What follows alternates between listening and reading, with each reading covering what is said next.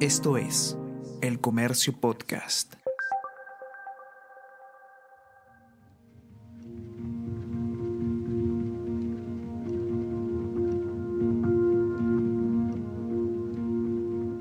Bueno, como toda mamá, como todos padres, ¿no?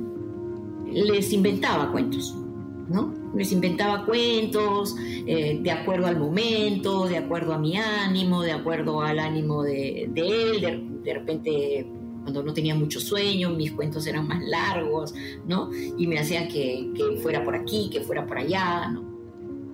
Celeste Viale está en su casa. Se está haciendo de noche y Jerónimo ya tiene que dormir. Él tiene un año, un año y medio y está arropado en su cama. Es 1976.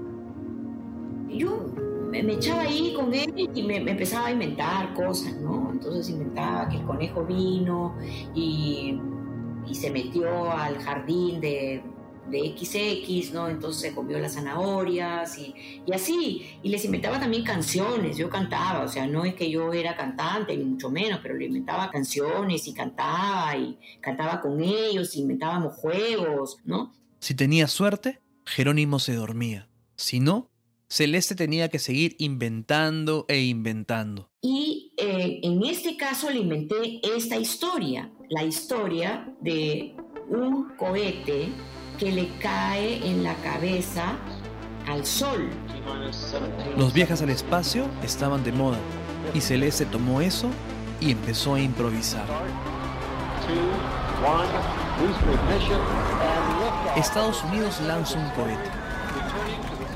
La nave surfea el espacio, avanza, avanza y termina cayendo en el sol. Termina como un dardo que le cae en la cabeza al sol y al caerle en la cabeza al sol lo transforma totalmente. Empieza a tener ideas que jamás se le cruzaron por la mente. Se le meten ideas que... Que tienen que ver con el poder, con la explotación, con el abuso, ¿no? Entonces trastorna todo el sistema planetario, ¿no? La luna y hasta los meteoritos se empiezan a preocupar. El sol ha decidido bajar a la Tierra.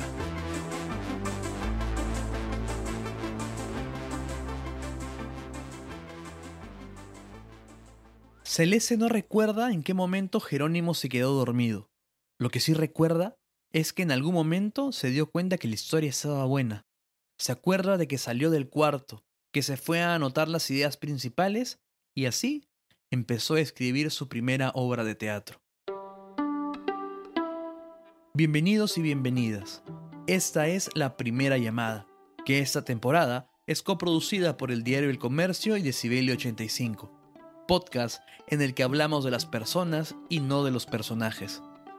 Mi nombre es Juan Diego Rodríguez Basalar.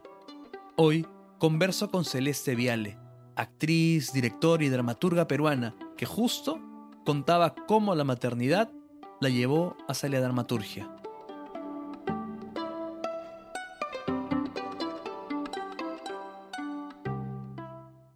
Yo digo que se dio por la maternidad, porque yo no tenía ninguna intención de escribir. Y eso se dio además porque en el grupo Telva... El grupo Telva funcionaba en Barranco, en lo que ahora es el Museo de Arte Contemporáneo de Lima. Nosotros éramos eh, buscadores de obras de teatro para la infancia, porque había muy pocas, queríamos hacer algo nuevo, teníamos todo este ímpetu pues juvenil de querer transformar el, el, mundo de, la, ¿no? de los textos, de las obras, ¿no? Y buscaban obras de autores no convencionales, como las del dramaturgo venezolano Rodolfo Santana. Imagínense, el grupo Telva estaba compuesto por Jaime Lertora, María Elena Alba, Miriam Lertora, Gustavo Bueno, Coco Querela, Celeste Viale y otros que luego tomaron la posta. Y así como tenían obras pensadas para la familia, también apostaron por otro tipo de montajes. En abril del 78, por ejemplo, montaron La empresa perdona un momento de locura, de Santana.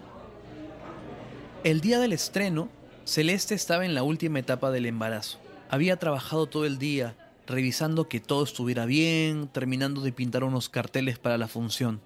Así, Llegó la noche y junto a Miriam Lertora se quedaron atendiendo en la boletería. Y cuando empieza la función... Yo empiezo con los dolores de parto.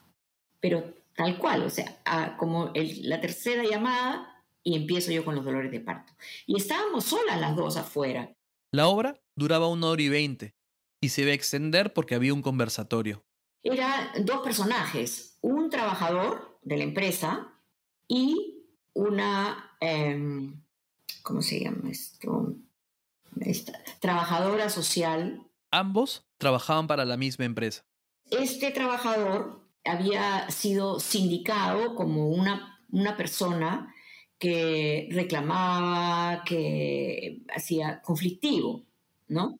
No recuerdo bien si es que formaba parte del sindicato, si era el, el líder sindicalista, pero digamos era una persona que traía problemas, ¿no? El objetivo de la trabajadora social era, vamos a ponerlo en estos términos, trabajarlo psicológicamente, desarmarlo para volverlo a armar. Entonces llegaba un momento que era muy fuerte, ¿no? Que lo hacía golpear un, esto, un, muñeco, eh, repitiendo una frase, ¿no? Que ahorita no me acuerdo, no me acuerdo cómo era la frase, pero y, hasta que destrozara este muñeco, ¿no? Entonces hasta que brotara toda su furia y lo dejaba supuestamente libre, ¿no? De emociones, de sentimientos, esto, en contra de la empresa, ¿no? Quienes actuaban eran Jaime Lertora y Milena Alba, y ya estaba planificado el conversatorio postfunción para debatir lo que planteaba la obra, pero Celeste estaba a punto de dar a luz. Bueno, yo no sabía qué hacer, no sabía si eran exactamente los dolores de parto.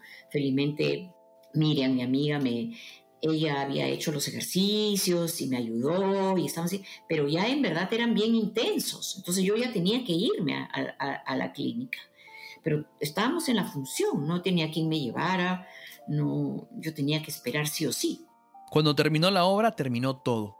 Nada que fórum, nada que conversatorio. Y más bien todos salieron pues atrás de, del carro que me llevó a la clínica, ¿no? O sea, todos nos fuimos a la clínica porque era pues un evento, ¿no? Y eh, esto fue, me, llevaron como a las 10 de la noche más o menos y Mateo nació a las 12, exactamente. Mateo, su segundo hijo.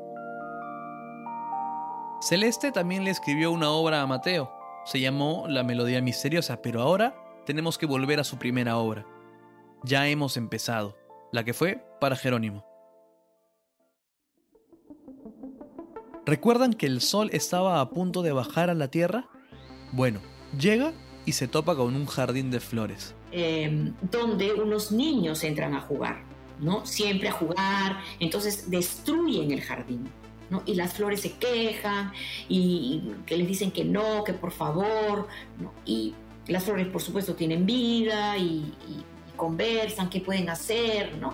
El sol se pone del lado de los niños entonces empieza eh, a, abusar de las flores, ¿no? Entonces las calienta, las calienta un montón, entonces las flores empiezan a morirse, a morirse, a morirse, entonces piden ayuda, llega un médico, pero resulta que el médico eh, les quiere cobrar y ellas no tienen cómo hacer, eh, no tienen pues esto dinero para pagarle, entonces el médico se va, después vienen las gotas de lluvia que intentan salvarlas, ¿no?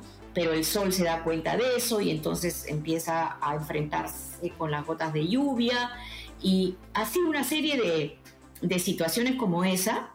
Claro que este ya no era el cuento que le estaba contando a Jerónimo. Y entonces, bueno, así vacilando, hilando, hilando, y de repente te das cuenta de que sí, es una historia posible, ¿no? Es una historia posible de llevar al teatro. Entonces ya tú te quedas pensando, y me quedé pensando y dije, bueno, esto podría ser una... Inmediatamente la escribes para que no se te olviden las ideas centrales, ¿no? El sol, el cohete, las flores, ¿no? Los niños y después ya la vas armando. Luego le encontró un final, lo validó, se lo contó a Jorge Cocoquiarela, su esposo.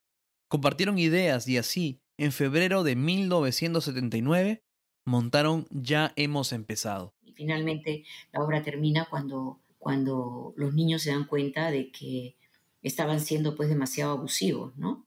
Los niños se dan cuenta también que la situación no puede seguir y buscan soluciones. Hablan con el sol, lo hacen entrar en razón y este se disculpa y se va. Pero ahí no acabó el asunto. Claro, la, la, Margarita está preocupada porque dice, bueno, ¿qué pasa si esto vuelve a suceder? O sea, como hay otros cohetes también que están lanzando por todas partes, no vuelve a suceder, ¿qué pasa? ¿no?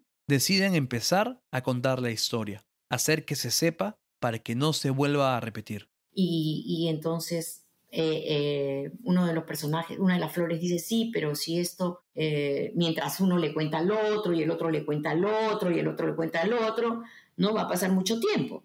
Entonces la, flor, la otra flor le dice, no te preocupes, Margarita, lo importante es que ya hemos empezado. Mateo fue parte de una de las primeras promociones en estudiar eso en la Universidad Católica del Perú.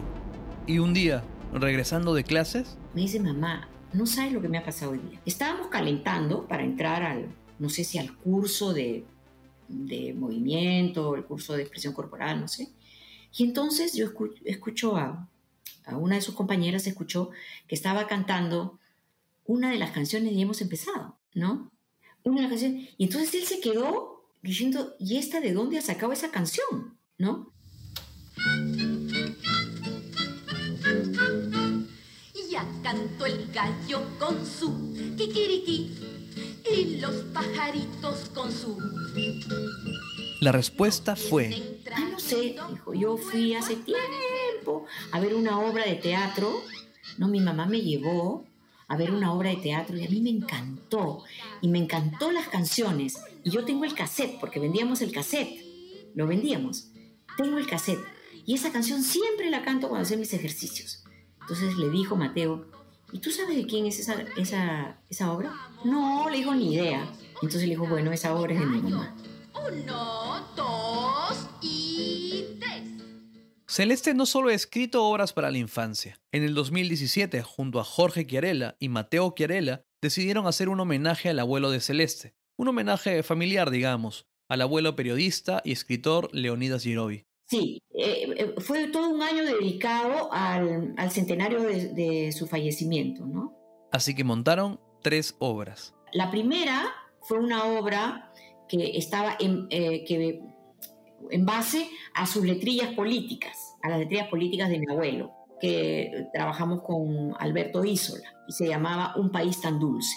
En el varieté político carnavalesco actuaron Miguel Álvarez, Giancarlo Torrese, Lali Guimarey, Renato Medina, Mayra Nájar, Lorena Rodríguez.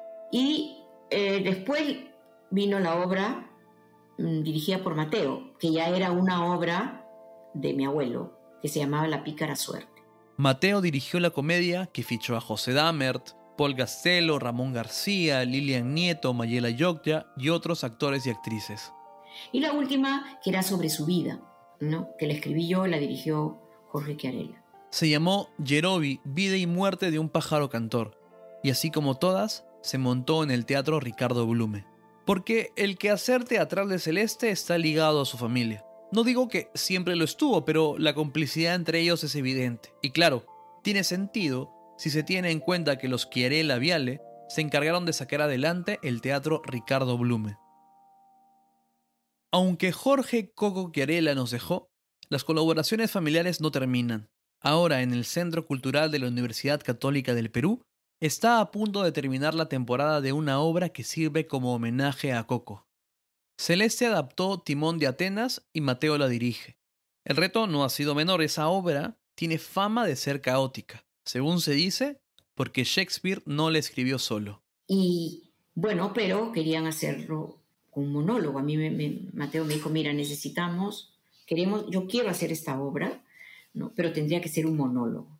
¿Tú te animas a hacerlo? Celeste aceptó el reto, que es protagonizado por Bruno Odar y hice la, versión libre, le he puesto yo versión libre porque es un monólogo, entonces yo he tenido que, bueno, que hacer una magia.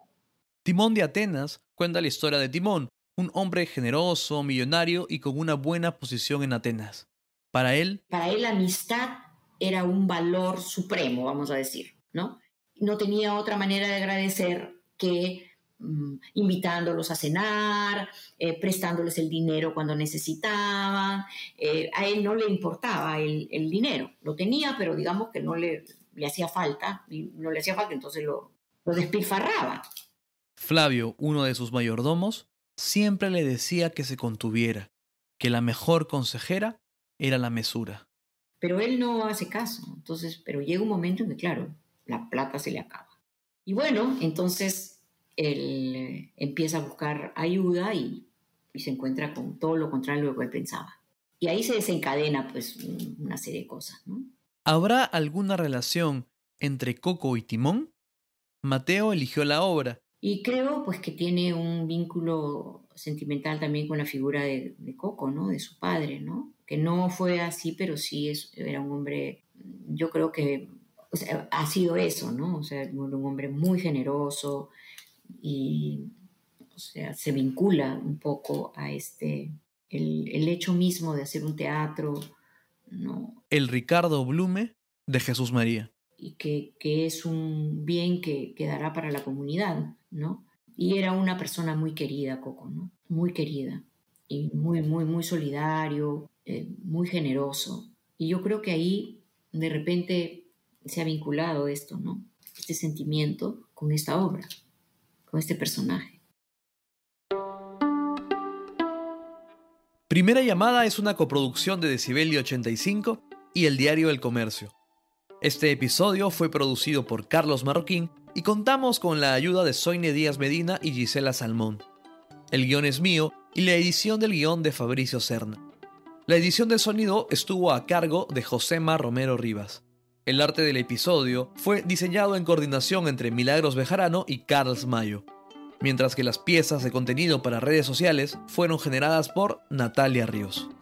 Gracias por escucharnos.